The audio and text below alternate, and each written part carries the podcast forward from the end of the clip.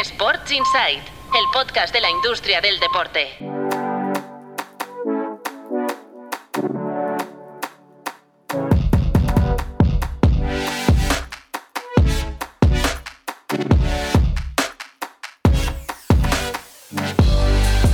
Hola, muy buenas, bienvenidos y bienvenidas a Sports Insight, un podcast de tu Playbook producido por NSN y con el apoyo de Stagefront, el líder global en venta de entradas para eventos, hospitality y asociaciones estratégicas para espectáculos. En stagefront.com podrás comprobar cómo pueden ayudarte a hacer crecer tus eventos. stagefront.com. Os dejamos el link en las notas del capítulo. Bueno, ya lo tenemos todo listo, un día más, una semana más, todo preparado para volver a analizar con calma, con tranquilidad, la actualidad del negocio del deporte y lo vamos a hacer con los habituales componentes de este podcast, el director fundador de Tu Playbook, Mark Menchen. ¿Qué tal? Muy buenas, Mark. ¿Qué tal? ¿Cómo estamos? Y el periodista del periódico, Marcos López. Hola, Marcos, ¿qué tal? Hola, ¿qué tal? ¿Cómo Me- andamos? Me alegro de veros aquí. Sí, es, histórico esto, ¿eh? La Es sala histórico. podcast de NSN. Bueno, ¿todo bien? ¿Estáis Fantástico, sí, sí. bien? Sí. ¿Ha empezado bien el año? Sí, sí. ¿Todo Sí. en orden? Sí. Todo en orden. No. Yo os tengo que confesar Intensito. que hoy voy a ir a jugar, lo digo porque hemos hablado de este deporte Mm. aquí en este podcast, eh, como, como un deporte nuevo, como un deporte en expansión, sobre todo en Estados Unidos. Voy a ir a jugar a pickleball.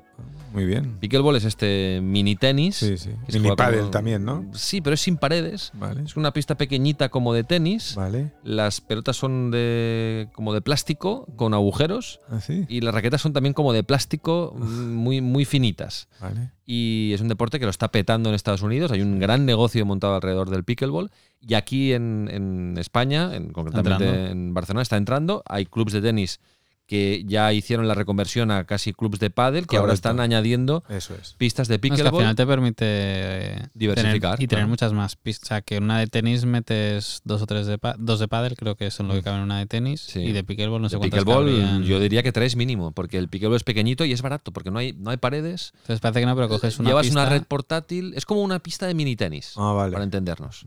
¿Vale? Se juega por parejas, la puntuación es Ah, parecida. individual no se puede jugar. Mm, No me puedes, igual que puedes jugar a pádel individual, pero está hecho para jugar en pareja. Vale, sí, vale. está hecho para jugar en pareja. Y es barato, porque la, la- es una red de estas portátiles que puedes llevarla de eh, las rayas pintadas en el suelo y ya está. Es que no. No Yo otro día más. vi una cosa muy extraña, pádel en la playa. Bueno, hay ¿Cómo? tenis playa. Es el tenis playa, sí, sí, es un deporte. Mi, no hermana entiendo. juega tenis playa. Hay cosas que no entiendo. Hay ligas y. ¿Ah, sí? sí, sí, sí. Ah. Las raquetas son parecidas a las de pádel. ah, no pues a lo mejor era eso entonces. Sí, es tenis playa. Y es como de voleibol, la red es Sí, como exacto. Sí, sí, está alta. Es una red alta. ¿Sí? Eh, no tanto como el volei, creo, pero es una red alta. Sí, sí. Es una red alta. No puede votar. Para que no puedas picar. Y, y se supone No, que claro, no puede- vota, no es casi- no. debe ser casi como el vóley. Los que los vi jugando, vi era un entrenamiento de saques. Que era Sí, Es volei, curioso. pero con la diferencia que como es deporte de raqueta, no te puedes pasar la pelota entre los compañeros. Ah, vale. Se juega por parejas. Vale, vale. Sí, sí. Que esto es algo que yo a veces he pensado. No existe, que yo sepa, ¿eh? si existe, que alguien me lo diga, el reporte de raqueta que te puedas pasar la pelota entre las parejas. Es decir, Ya, ya. en el deporte de raqueta sí. siempre tienes que devolver. Algún día vamos a la playa si quieres y jugamos ¿No? así. Igual. Tú te lo inventas. podemos Si no inventar- existes- vamos a inventar un deporte nuevo. Si no existe es porque no debe ser operativo, pero no sé, a mí me haría gracia poder jugar un deporte de raqueta que te puedas pasar el balón entre el balón, la pelota entre, entre la pareja. No puede ser ni en el ping pong, ni en el frontón, No, no. ni en el tenis, ni, Ni en en el el pádel, pádel. ni en el squash. Todo es, todo es inventarlo, ¿eh? Todo es inventarlo. Igual que no existía. Exacto, exacto. Bueno, nada, ya os explicaré cómo me ha ido la experiencia hoy con, con mis compañeros de, de Pickleball. Voy al Cambia, a Santa Coloma de Sarballo, Ah, a jugar. Sí, ya, ya os explicaré. Bueno, hoy no vamos a hablar de Pickleball en No, el podcast, pero vamos a hablar de este chup chup que hay, eh, que, que- que os habrá llegado, Sí. de, de la relación Barça-Nike, una relación de, de casi ya más de 25 años, casi 30 años, y que ahora, no sé, a mí me han llegado varios inputs, Sí. eh, ya se ha publicado en diferentes medios de comunicación este chup chup, que las relaciones no son del todo buenas y que el Barça quiere más dinero y que Puma anda por ahí sobrevolando como una posible alternativa de futuro si el Barça rompiera con Nike. Bueno, vamos a analizar la verdad de este tema y cifras también. ¿eh? Cuánto cobra el Barça de Nike, cuánto cobran los principales clubes, es. etcétera, etcétera. También vamos a hablar de la Euroliga y Dubai, una relación cada vez Más cercana. cercana. Se podría concretar incluso ya la temporada que viene, con una franquicia en Dubai y luego eh, una exclusiva de tu playbook, eh, la liga ah, se ha visto obligada a lanzar eh, un nuevo tender audiovisual en España por una cuestión que no estaba prevista y que afecta a Telefónica. Luego Marmenchen nos lo explicará. De todo esto y mucho más vamos a hablar en este podcast. Os recuerdo que tenemos un correo electrónico podcast@tuplaybook.com y también os recuerdo que de lunes a jueves eh, os ofrecemos una edición eh, breaking news más eh, condensada, más reducida, más breve, de un par de minutos cada día de lunes a jueves en este mismo feed con la redacción de tu playbook para que estéis eh, informados de la última hora del negocio del deporte. Bueno, preguntábamos en el último capítulo, Marcos, Mark, Mm. ¿cuándo volverá el United a ganar una Premier League? ha, habido, ha habido mucha participación. Eh, Normal, Hablábamos normal. de los planes de, de Jim Radcliffe con el Correcto. United. Y a ver, dábamos cuatro opciones. Menos de tres años, un 10%. Entre 3 y 8 años, un 65%. Me parece adecuada esta. Entre 8 y 15 años, un 20%. Y más de 15 años, un 5%. Bueno, sí, seguramente es la más sensata. Sí, sí, ¿no? para mí es la más sensata, entre 3 y 8. Tres- Es la más amplia también. Sí. 3.8 es. Bueno, no, eh, dábamos entre 8 y 15, ¿eh? Más amplia todavía. Pues es muy pesimista. ya con el dinero que han No, invertido. Es lo más sensato, ¿no? Sí, en teoría sí. Antes de Entonces, 3, Sí, estando como está. tres eh, para rehacerte un poco. El problema del United en la Premier, el problema y la gracia de la Premier es que, claro, tiene muchos competidores. Cuando no el será el. United, ahí no será el City, será el Arsenal. Ah. Cuando no el Tottenham, el Newcastle O- puede. O el uh, Chelsea, el Chelsea. igual se endereza. Pues fíjate que no es un título, pero solo el que vuelvas a ser consistente en clasificarte para la Champions, Claro. ganar una FA Cup, una Carabao Cup, un- algo aunque sea un título menor, pero una de estas te puede caer. Ah, si es tienes que un equipo lo de la. Champions, el United no lo tiene. No lo tiene este año, no, No, lo, va, eso que no lo que, va a que- tener. Que, que ya sería un éxito para ellos el, el volver a estabilizarse como un club recurrente de, de Champions League, que es verdad que en Inglaterra es que tienes para elegir. Sí, sí. Bueno, hoy que vamos a hablar de esta relación Barça-Nike, ¿qué os parece si preguntamos por esto? Esta va a ser buena, ¿eh? Esta, Sí. esta Podríamos interés. preguntar algo así como, si se rompiera la relación, ¿quién pierde más? Porque este es un debate que luego os, Mm. luego os voy a preguntar. Porque, bueno, el es Barça... una gran pregunta, ¿eh? Una gran pregunta. hay contrato hasta 2028, ¿eh? Ojo, Exactamente. ¿eh? Y el Barça, evidentemente, está en su derecho de cambiar y buscar un mejor postor y tal. Pero, bueno, claro. Sí, por eso es lo, lo que entiendo, Luego- es el- luego lo el- el comentamos. ruido y luego comentamos, pero quedando cinco años de contrato me parece un poco surrealista que haya este ruido. Pero, pero por algo está pasando. ¿eh? Luego, luego lo analizamos. Bueno, Bueno, es- pues vamos a preguntar esto. ¿eh? Eh, ¿Quién, quién perdería básicamente más? pasa porque el Barça necesita dinero. Exacto. y es nada ¿Quién, más. quién perdería más si se rompe la relación Barça-Nike? Que por cierto, ahora lo explicarán Patricia y Javier, se ha roto la relación. Es decir, que torres más altas han caído, ¿eh? Se, se ha roto la relación eh, Tiger Woods-Nike, ¿eh? De, de 27 años, casi casi como, Como la del un Barça. poco como la del Federer, Barça. Sí, sí, se acabó la de Federer, se acabó con Iniesta, por ejemplo. Con el United también en su momento. Sí, sí, también, también. Sí, con el, el City ha llegado a llevar Ahí ahí. también, claro. también, también. Ahora espuma. Pasó Bueno, luego, luego lo hablamos. Venga, vamos a, vamos a conectar con la reacción de tu playbook, con eh, Patricia y Javier, que nos expliquen la última hora del negocio y el deporte, y luego comentamos eh, todas estas noticias que os hemos estado eh, explicando. Adelante. Vamos con ello. Los clubes de la Liga eSports promedian 29.000 espectadores hasta el ecuador de la temporada. Y en el liderato el Real Madrid. El Santiago Bernabéu recibió en la primera vuelta 70.000 aficionados por partido, seguido del Civitas Metropolitano con 57.000 y del Benito Villamarín con 51.000. El colíder de la Liga, el Girona, aprovechó su boom con una ocupación del 90% en Montilivi. La ACB llena pabellones, 6.140 espectadores de media con una ocupación del 75% en la primera vuelta. Vasconia recupera el cetro con 9.631 aficionados, seguido de Unicaja que pulveriza su récord con 9.410 personas. La mayor caída es la del Barça, al que le pasa factura haber recortado su capacidad de inversión en el proyecto deportivo con salidas importantes como la de Nikola Mirotic.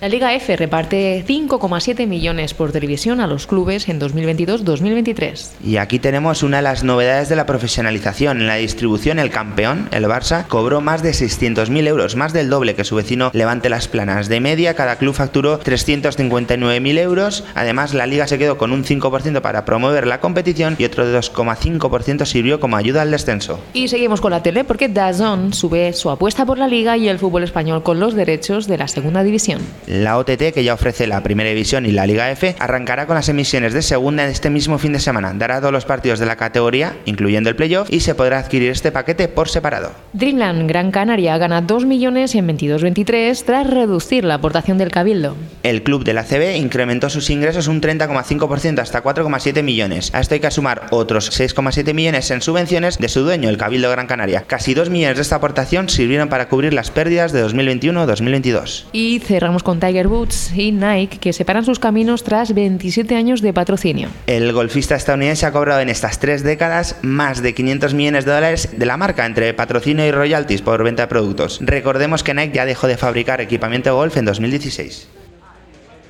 Bueno, gracias Patricia, gracias Javier. Eh, pues vamos a, a estirar el, el- este último hilo, ¿no? Lo que decíamos de Tiger Woods, que ha puesto eh, punto final a su relación con Nike después de 27 años de patrocinio. Es una locura. A, a mí me recuerda mucho lo que pasó con, con, con Federer, ¿no? O sea, una relación de toda la vida, patrocinando, equipando, siendo la imagen de Nike durante toda su carrera deportiva y ahora que está en el, digamos, en el, en el ocaso, En las últimas curvas. pues eh, eh, se cierra esta relación que no sé, Nike no tiene, eh, yo, una primera lectura es, Nike no tiene miramientos. No. Seguramente ya no le saca rendimiento a su relación con También hay un Tiger tema de expectativas, ¿eh? De cuánto quieres cobrar en esta nueva etapa de Efectivamente. tu, De- de tu vida. Exacto, de eso tu también carrera. puede O sea, ser. que yo creo que muchas y que, veces. y que Tiger tenga una alternativa como la tuvo Federer con Uniclo, Uniclo.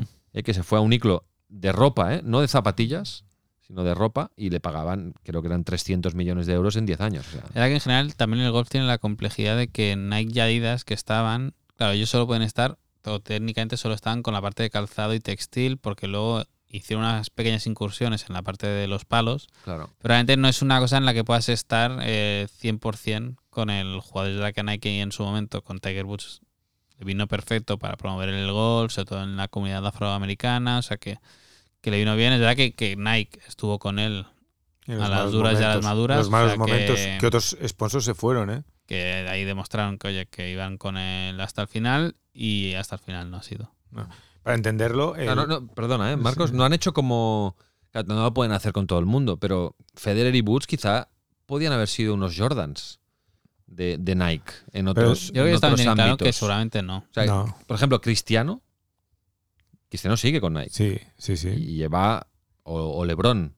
Estos mm, acabarán con Nike su Pero carrera. están en deportes que s- mueven Muy mucho, estratégicos, mu- ¿no? Y que mueven mucho más dinero a nivel de. O sea, tú sí que puedes querer las botas de, de. Cristiano. Cristiano. Las zapatillas de Federer lo veo más difícil. En el baloncesto, por ejemplo, por un tema de de masa corporal, ¿no? De cada jugador. Es verdad que las zapatillas suelen estar muy hechas a un tipo de jugador. Entonces sí que hay mucha zapatilla con nombre de, de jugador. Cambio, Bueno, ya he hablado de Cristiano y de Lebron, pero podríamos hablar de Rafa Nadal.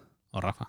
Rafa tiene línea propia. Línea propia. Tiene submarca propia dentro de Nike. Y, y logotipo propio también. O sea, a mí me gustará ver si cuando Rafa se retire, Nike va a ser también patrocinador de Rafa, el Rafa post tenis. Tiene academia.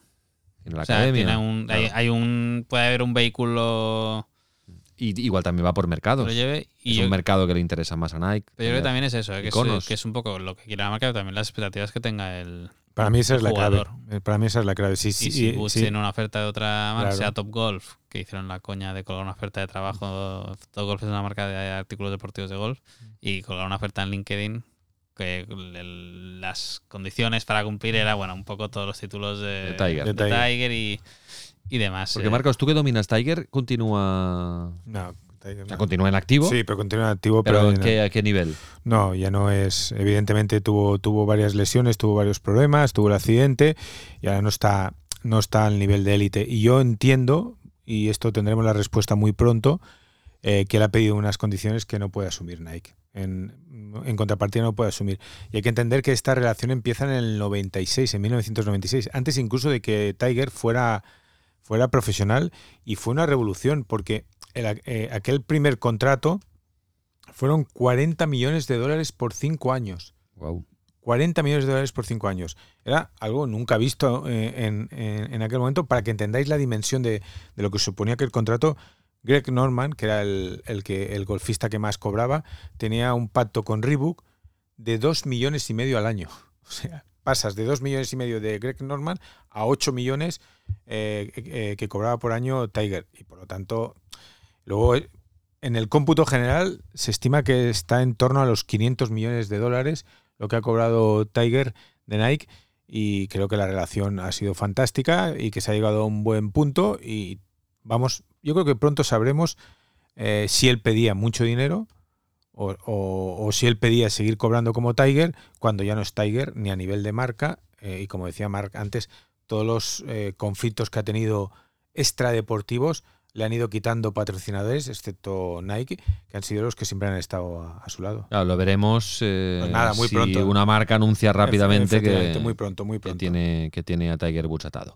Bueno, hablando de Nike, eh, venga, vamos a abrir el melón de Nike Es y, muy el, interesante esto. y el Barça. Es- explícanos por qué. A ver, Marcos ¿por qué? se le ve ahí. Sí. No, Mar- hombre, Marcos maneja información y, ten- y, bueno, vamos a explicar un poco Sí. nuestra lo que sabemos de, de- de este chup chup, ¿no? Que, que hay una relación tensa que ya, ya tiene que ser un poco así entre patrocinador efecti- y, efectivamente. y club normalmente hay una relación tensa, ¿eh? hay una relación de, de interés, ¿no? Y de, de- hay un intercambio monetario muy grande, entonces siempre hay un- unas fricciones, ¿no? Pero ¿por qué ahora se ha llegado a este punto de desgaste, quizá? Y, y por qué, bueno, ahora eh, creo que era el diario Sport, ¿no? Que publicaba esta semana que Puma, claro, Puma supongo que también Le va dice, bien, "Eh, le va me bien". me Le- meto ahí, luego si será así. Y si Si, será puede bien. ser o no, pues ya, ya veremos, ¿no? Sí. Vamos primero a, a los hechos. Los hechos son que Nike y el Barça firman un contrato en 1998, o sea, época de Josep Lluís Núñez. Núñez dimite en el 2000.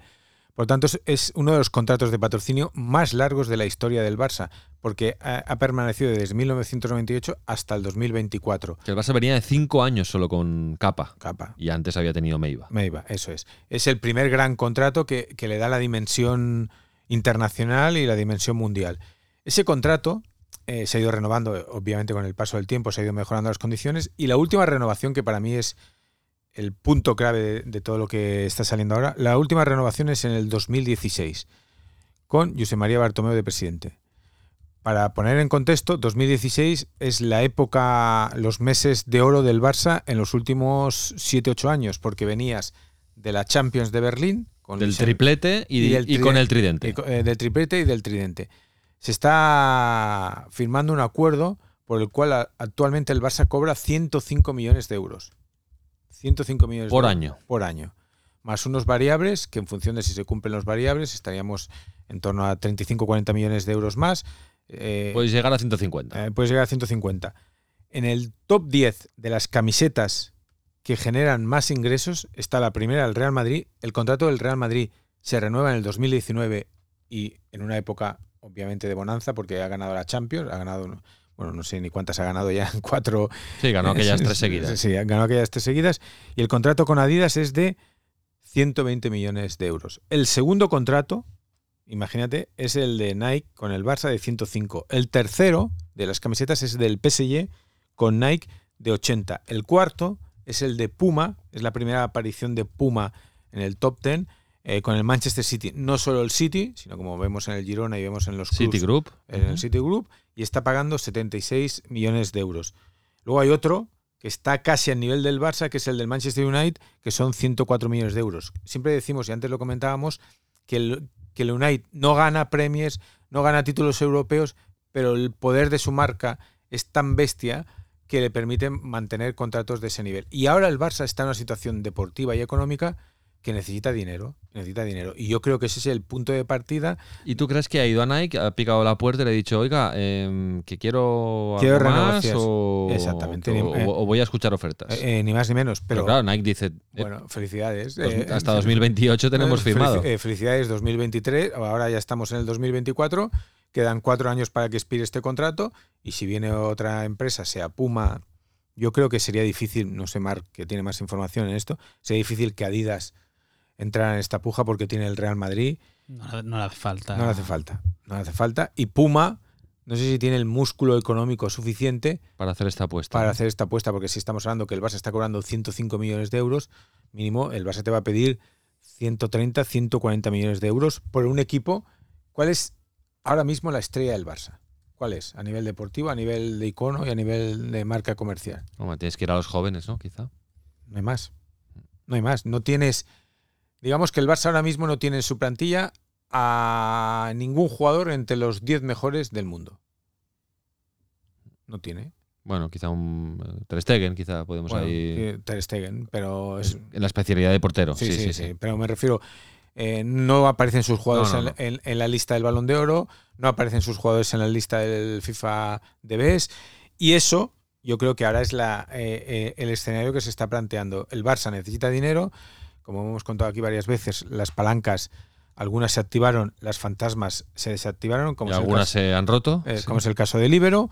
Y, y la, y la sensación es que el Barça necesita dinero, necesita cash de manera urgente. Pero Luego un, un elemento importante que en esa última negociación, en ese último contrato, el Barça recuperó las tiendas, efectivamente, ¿no? que las gestionaba Nike. efectivamente. Y ahora a través de BLM, que es una de las joyas de la corona del Barça. de las pocas que quedan para vender. Porque esto, Marc, ¿cómo funciona? Es decir, el Barça le compra producto a Nike Producto como mayorista. Y le O sea, tiene que- y- y- Nike y- le y compra luego- como producto mayorista. y el Barça las vende, saca un margen y le paga a Nike. Exacto, y luego Nike le paga un margen al Barça por las que vende Nike directamente En sus tiendas. en sus tiendas. Claro, una cosa es las que venda el Barça en las tiendas Claro, oficiales en de las tiendas Barça oficiales del club. y otras las que vendan ahí por su cuenta. Vale. ¿Qué es eso? Eh, perdona, eh, eh, estamos hablando de un club que eh, no tiene estadio ahora mismo, que se está construyendo el estadio. Y, eh, y el motor comercial es la botiga del Camp Nou. Y esa botiga ha desaparecido hasta, en el mejor de los casos, noviembre del Bueno, está abierta. 2024. Fijaos lo histriónico Sí, de O la sea, claro, tiene hemos- muchas menos visitas. hemos pasado hace dos meses, creo que fue, que se hablaba, que también salió en medios de aquí, lo de Nike y darle nombre al, al Estadio Olímpico mientras el Barça jugaba en Montjuic a que se quiere romper el acuerdo y, y demás. Que yo creo que, que esta situación siempre se da. Cuando estuvo Under Armour en su momento, Under Armour se iba a quedar el contrato del Barça porque era una recién llegada, ¿quién no va a querer estar con el Barça? Al final Nike, cuando salió Castore también evidentemente se relaciona y ahora Espuma, que es verdad que es la tercera que está intentando meter la cabeza de manera fuerte. Recordemos, la, la, la tensión con Nike viene de lejos. Recordemos que Bartomeu, una de las últimas cosas que hace, bastante valiente desde el punto de vista de clubes, es demandar a Nike por 50 millones de euros por un tema de las comisiones y de los porcentajes que se quedaba Nike en la venta fuera de, de España de las camisetas y también por una serie de bonus que no se habían cobrado y que el Barça consideraba que tenía derecho a, a cobrar. Y cuando llegó la actual junta directiva aquello quedó como, como aparcado porque vamos a, re- a rehacer bien la relación con Nike, etcétera, etcétera, etcétera. Yo, yo creo que realmente pierde mucho más el Barça que, Mira, él, él ya te ha respondido. Respondiendo a la pregunta que Ya hacemos. te ha Sí, porque a ver, Nike es una, multinacional que factura 30.000 millones al año. O sea que el contrato del Barça es uno más, lo hemos comentado. O sea, ha dejado o ha, ha acabado con Tiger Woods, ha acabado con, Federer. con Federer, ha soltado otras equipaciones en el, en el tiempo y, y Nike es que Nike hoy es una multinacional de moda deportiva que el fútbol le sirve, pero que realmente su foco son los atletas porque realmente es lo que genera mucho margen, porque Nike al final venderá muchas camisetas, pero también paga mucho a los clubes, al margen Claro. que le queda. Y de hecho, cuando la pandemia, yo recuerdo que en la presentación de resultados de Nike venían a decir que su eficiencia en marketing había mejorado porque todo lo que se gastaban antes en eventos deportivos, cuando se paró todo, lo redirigieron al canal digital y ahí el impulso. las ventas eran mucho mejores que lo que podían hacer con... O sea, yo, yo creo que el deporte y los clubes tienen que hacer una reflexión general de que el monopolio que podían tener de la atención antes, hoy ya no lo tienen. Y las marcas tienen muchos más canales que antes para llegar a los, los a consumidores. los consumidores. Y luego, eh, ¿qué le ofrece el Barça a Nike? Evidentemente le ofrece un club grande, un club de, de una potencia eh, de marca y de una historia y de una tradición, pero a nivel deportivo, ¿qué le ofrece? ¿Qué le puede ofrecer ahora mismo? Es un club en reconstrucción, un club que, eh, que se está que está fuera de los de los grandes, por ejemplo, eh, se ha festejado y con razón como si fuera un éxito y lo es que el Barça esté en los octavos de final de la Champions, pero hasta ahora el Barça lleva dos años que no que, eh, que no ha competido ni en la Champions ni en la Europa League y a nivel de marca yo lo veo realmente difícil. Ahora, hay que saber si Puma, que hizo la apuesta en su momento por, eh, por el City, por el City Group, también a nivel personal por Guardiola, Guardiola lleva a Puma, eh, que Guardiola también había sido Nike durante toda, durante toda su carrera. Vamos a ver ¿Verdad? si. Otro, otro que. ¿Sabes? Por eso creo cambió. que, que al final Bueno, veremos. A mí se me hace muy difícil, ¿eh? Ver, ver al Barça con otra marca. yo tengo que al final Se me bueno, haría muy presionas y que al final si la información en Barcelona es que todo el mundo ya sabe dónde sale la información. Evidentemente no es Nike la que está hablando y No, evidentemente a. Puma tampoco le interesa decir que va a pagar aquí el oro y el moro por la camiseta del, del Barça. Por lo tanto, efectos de presionar es muy evidente, pero al final Nike tiene contrato hasta 2028. Hombre, hay un punto que, que- de storytelling que molaría, que es eh, que Adidas y Puma son, son marcas primas hermanas. Sí. Porque nacen de- del, del mismo núcleo. Son y luego ya hermanas. hay- Son hermanas realmente. Hermanas separadas, eh, peleadas. Y ¿no? peleadas, encima. Hubo peleadas. una, una escisión, ¿no? Y, Y peleadas. ¿no? Los hermanos Dassler, Los sí, hermanos sí. Dassler y uno se quedó con Adidas y otro montó Puma. Montó Puma. Entonces molaría, ¿no? Barça-Madrid ahí que fuera esa guerra. También se me hace, se me hace raro. Yo creo que a forma, también, a más, forma más de parte del ruido habitual de cuando se quiere una negociación, negociar claro. contratos. Es verdad que aquí Nike tiene que decir, "Oye, me estás pensando renegociar en el momento en que no tienes la tienda abierta, que era el cash cow de... Claro. No, ¿De tu abier- abierta proyecto? está, pero menos, con Bueno, menos visitas. mucho ¿eh? menos tráfico del que... Pero bueno, esto tenía? mm, 10 meses, ¿eh? Sí. En teoría. En teoría, en noviembre. en teoría. Efectivamente, es lo que decía Marco. O sea, Se la, la renovación se firmó con el equipo Es en que- lo alto, Claro, y con Neymar, con Messi, con, Suárez, O sea, y demás. Hoy tu propuesta deportiva es bastante más pobre de lo que podía ser en ese, bastante más. sí, en sí. ese momento, por lo tanto, Bueno, veremos, veremos. Si no es ahora, habrá chup chup de aquí Sí, dos, seguros. tres, como mucho cuatro años, porque algo tiene que pasar. Sí, seguro, seguro. Bueno, em, otro tema que también es interesante, Euroliga y Dubai. ¿Qué ha pasado de nuevo? Ya hemos hablado muchas veces que la Euroliga está en conversaciones con, con este Emirato para eh, establecer una colaboración y que no se descartaba incluso la formación de una franquicia, de un equipo eh, con sede en Dubai que pudiera participar en la Euroliga, además pues de llevar la Final Four de la Euroliga eh, también a, a Dubai. Pues bien, el, el director de la Euroliga, el máximo eh, CEO, digamos, de la Euroliga, que es un, eh, lituano, que se llama Motie Junas, eh, ha concedido una entrevista a Basket News y al preguntarle si había posibilidades de ver a un equipo de Dubai en la próxima edición de la Euroliga, eh, Moite Junas dijo 50-50.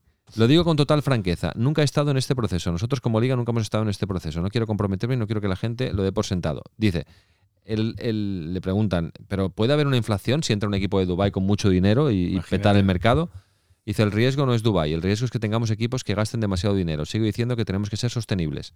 Necesitamos gastar tanto como ganamos, no podemos desperdiciar el dinero y tal. Todos tenemos que estar en la misma página y si viene Dubai no lo va a cambiar, porque el problema todavía existe y tenemos que resolverlo con o sin ellos. También eh, fuentes periodísticas informan que Dubái aportaría 150 millones de euros a la competición en seis años y que cada uno de los 13 equipos propietarios, Madrid, Basconia, Barça, Efes, Panathinaikos, Olympiacos, Fenerbahce, CSK, Asbel, Maccabi, Milán, Bayern y Zalgiris, recibirían un millón de euros extra durante las cinco primeras temporadas. que ahí está kit de la cuestión, ¿eh? que todos los clubes, clubes perdón, reciban algo por, por aceptar Y, lu- por aceptar este cambio. Y luego eh, también informa Relevo, por ejemplo, que detrás de la franquicia de Dubai estaría el hermano de Novak Djokovic, George Djokovic. Vaya. Estaría moviendo los hilos para que, digamos, eh, técnicos serbios, como Svetislav Pesic, por ejemplo, llevaran las riendas de esta franquicia de, a nivel, a nivel, a nivel deportivo, sí. Tiene Sí, sí, sentido. sí. Ah, este- claro, estamos hablando de 25 millones por año, ¿no? Has dicho 150 entre 6, 25 millones eh, aportaría como, como inyección económica y luego uno a Tre- cada 13 de los cuales que van al club y supongo que 12 eh, irían pues para mejorar la competición en diversos niveles, ¿no? Bueno, ¿cómo lo veis? Esto parece bastante inevitable, ¿no, Marc?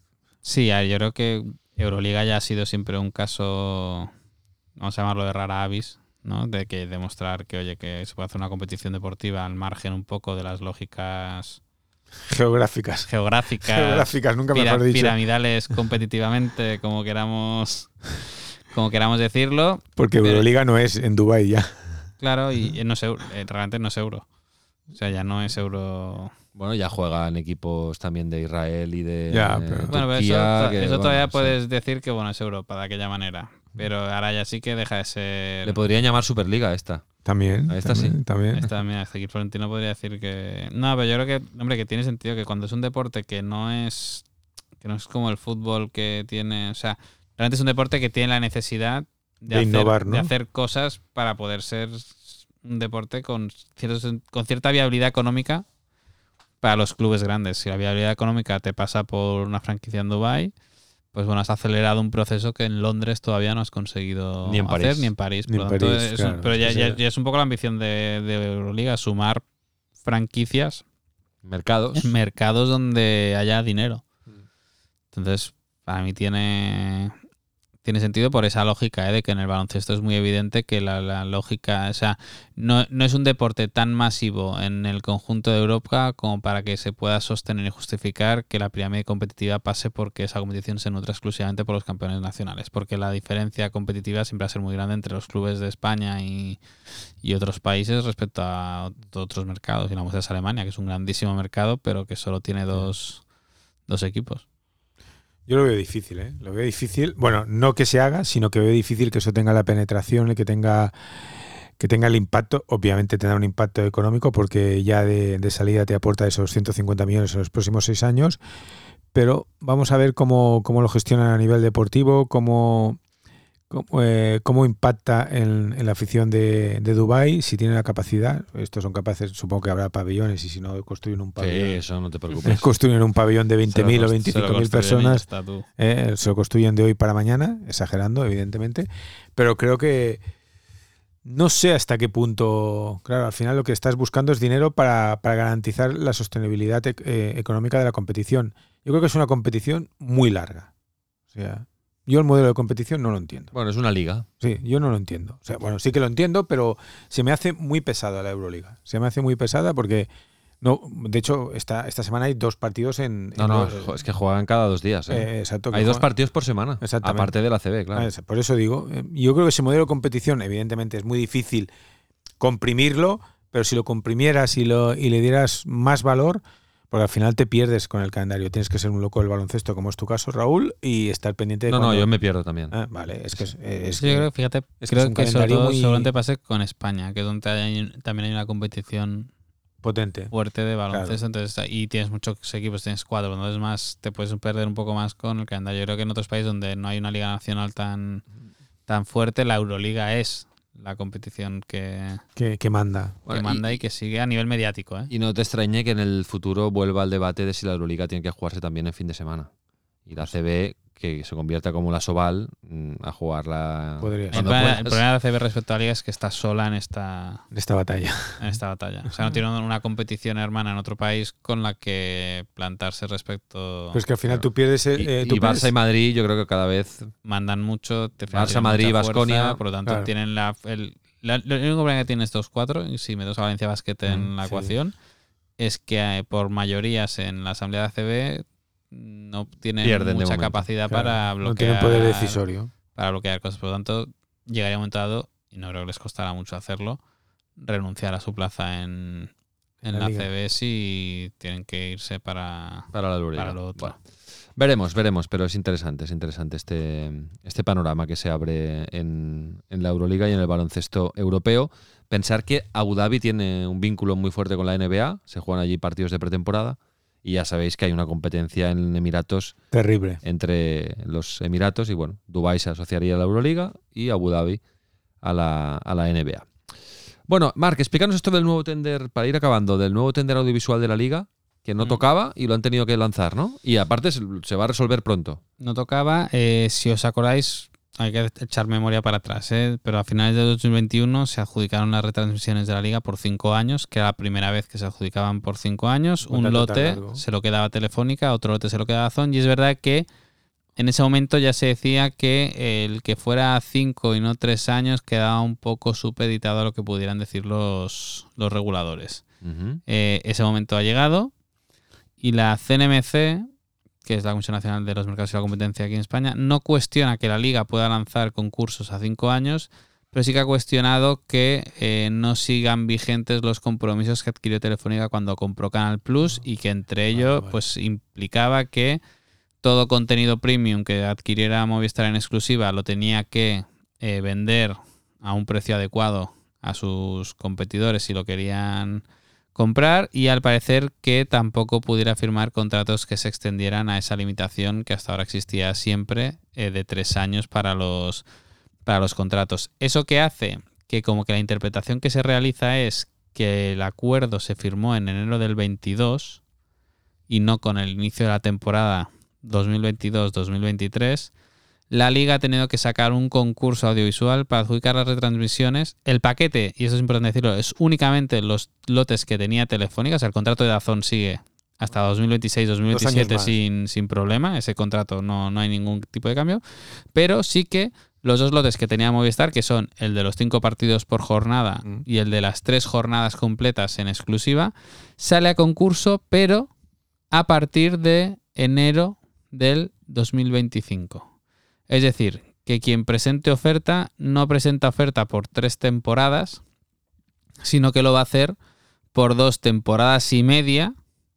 Una de las. Y, y el cambio que eso implica es que en vez de tres jornadas en exclusiva, en ese 24-25 parcial solo te quedaría una jornada en exclusiva por consumo. Entonces, es un tender extraño, Muy extraño, muy extraño. que yo creo que el hecho de tener que salir, creo que, y veremos cómo acaba el concurso, pero en función de cómo vaya, le viene mejor a Telefónica que a la liga, porque a Telefónica le da la oportunidad de presentar una nueva oferta a la baja si ve que no hay nadie más interesado en esos derechos cuando tendrías que empezar a comercializar con la temporada ya empezada, con los suscriptores que han estado en una plataforma y luego antes cambiarse, ¿no? y después en otra, pero esa misma lectura te hace pensar que si Movistar ya hace la apuesta o la ofensiva fuerte de comercialización en verano, de que tiene la liga que no quiera retener esos derechos para evitar una fuga de clientes en plena campaña Navideña. de Navidad, pero aquí la clave siempre es si va a haber alguien más interesado, si Dazón va a aprovechar la ventana y va a ir a por los cinco partidos y por lo tanto ya tener la exclusiva de todo el fútbol español en,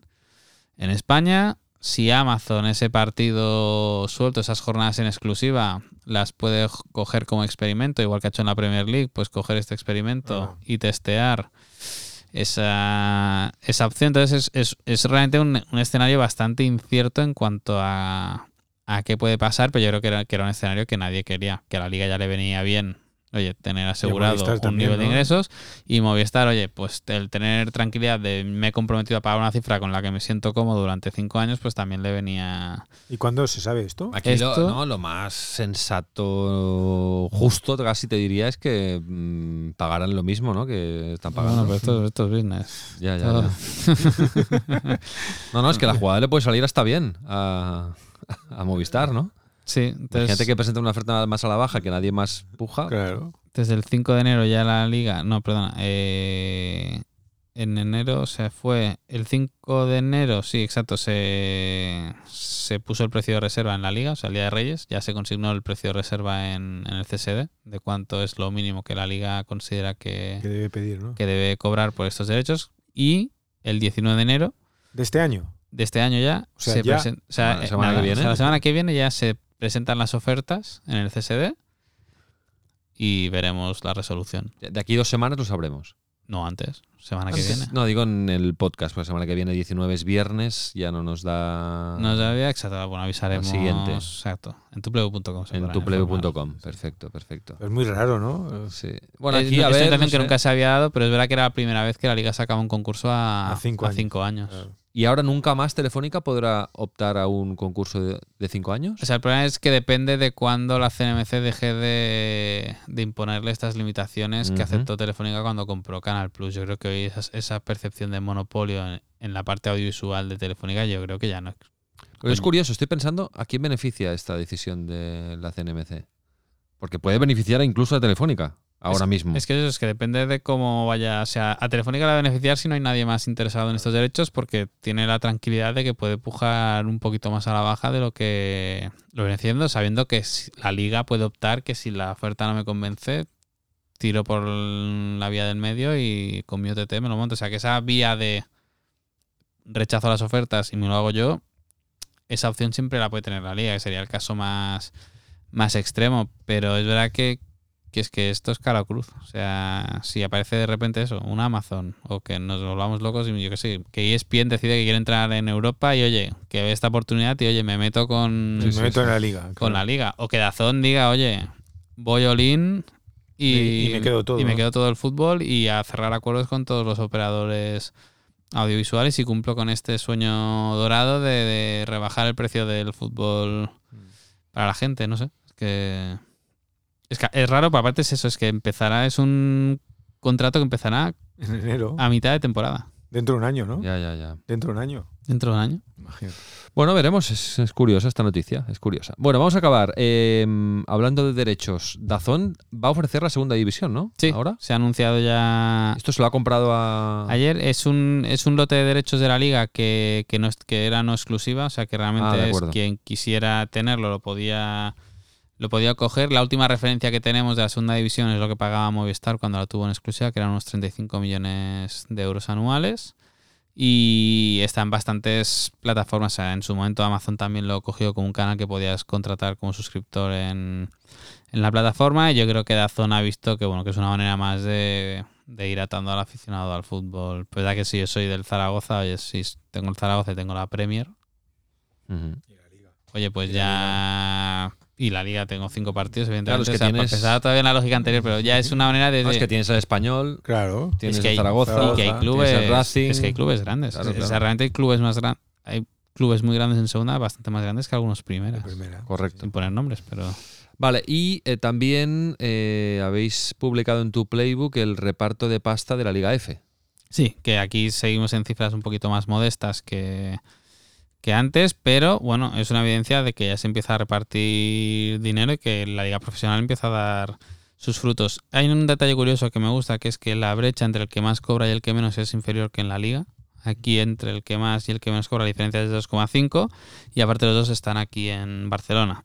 El que más recibió el año pasado fue el Barcelona, 609.720 euros y el que menos fue el Levante Las Planas con algo más de 254.000 euros. El sistema de reparto que se ha seguido es muy similar al de, al de la liga. Hay un 50% que es por, por a partes iguales, perdón.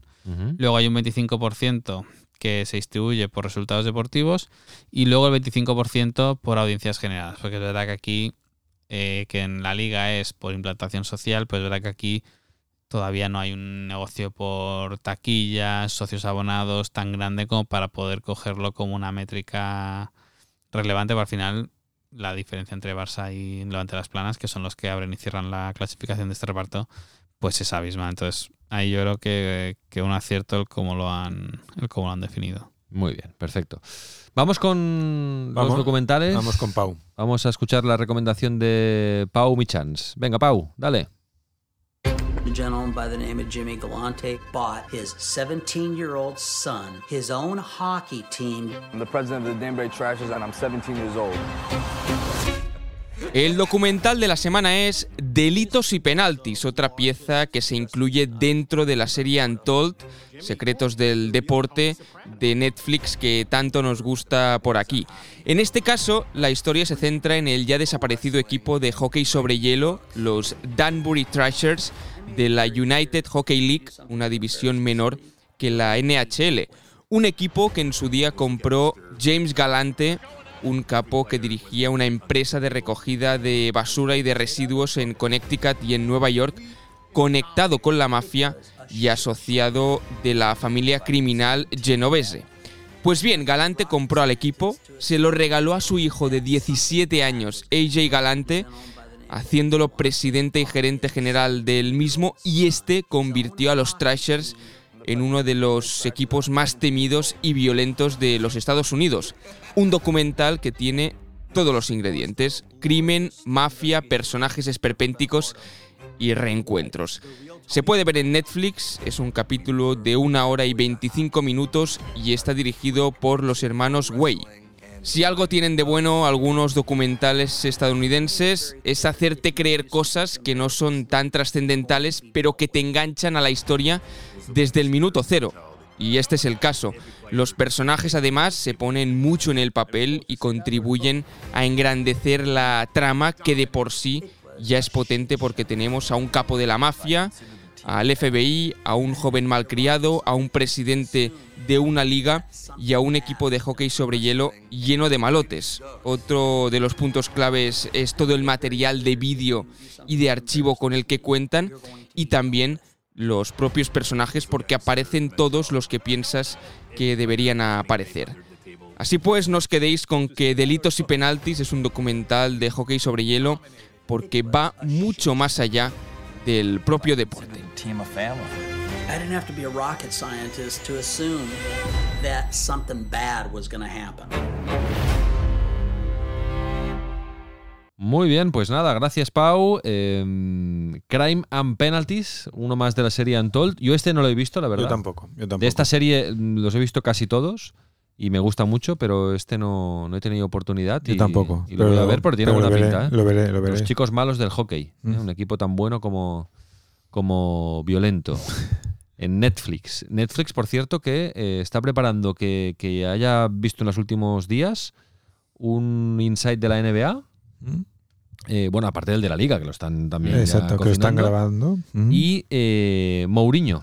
Anda, Mourinho. Después de Beckham, Mourinho. Mourinho en Netflix. Porque Netflix busca nombres mm, mega top. Y el propio Mourinho ha dicho que, que está rodando para, para Netflix ¿Ah, y sí? que allí descubrirán al auténtico Mourinho. Sí, sí. Hombre, Bueno, este, está- este estará bien, ¿eh? Sí, hemos esperado muchos años entonces para descubrirlo, ¿no?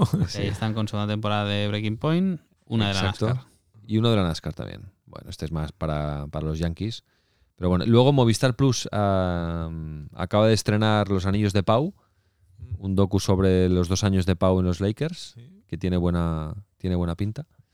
Y estas son las recomendaciones que os hacemos. No sé, ¿habéis visto algo? No, no he visto nada. Yo, mira, se lo dije a Marcos, pero una de las recomendaciones, no sé si la hicimos en abierto o en cerrado, pero una, de las, la series, una, una de las series que me dijo de Disney, la de nada, la estoy viendo y me estoy El riendo. encargado, ¿no? Todavía. Esa todavía no, pero la de nada la empecé a ver y me estoy riendo El muchísimo. encargado, mejor que nada. Y no es un juego de palabras. ¿eh? Para, para mí, ¿eh? No, nada, es muy chula. Yo tengo es muy que ver- chula, pero el encargado también. yo, ¿eh? tengo que ver el encargado ahora. El encargado es- es- Son los mismos autores, ¿eh? Por si, por si lo preguntáis, son argentinos. Es potente, sí, es potente. ¿Y La Sociedad de la Nieve? No la he visto ¿No la todavía. habéis visto No la he todavía? visto todavía. No sé. Yo la he visto ya también. ¿Y ¿eh? qué tal? Bien. ¿Cómo te Bien. gustan estas pelis de sufrimiento? Y, Sí, es que a mí no me. A mí no me. No, ¿no os motiva? No. A ver, Pero la, veré, la- ¿eh? la La historia- veré. Esta la veré porque se ha, La hablado, veré. se ha hablado tanto de La ella veré, que... la veré, pero no. De la historia, no de la película. La que- historia ya la conocemos, Sí, no sí. cambia nada la historia. Lo que pasa que, que bueno, si no os gusta sufrir viendo, viendo cine, eh, está, está, o sea, Por eso Está en mismo, el ¿eh? límite ahí. no, porque es, porque, porque, porque lo hace muy bien Bayona. Claro, está metida ahí dentro. Para, para no sé, no sé, el- A mí me gusta verla por, retrata por- bien las emociones. eh, por cómo lo ha hecho Bayona, pero no es el tipo de película que lo que dice Mark. Para sufrir no, no me gusta ver Para películas. sufrir está el Barça. Bueno, perfecto, pues lo dejamos así con esta frase. no se puede mejorar. Cuando escuchéis este podcast, igual No sabremos qué ha igual- pasado. Igual tenemos un Barça Madrid en Arabia. En la final de la Supercopa. Espero que esté más equilibrado lo de la afición. Bueno, la semana que viene lo comentamos. Venga, un abrazo, Marc. Un abrazo, Marcos. Hasta Un luego. abrazo.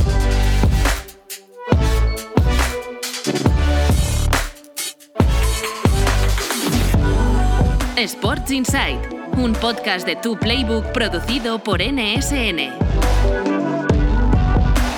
Y recuerda, tienes toda la información económica de la industria del deporte en tuplaybook.com. Únete a la plataforma de negocios para la industria del deporte. Nice orbit.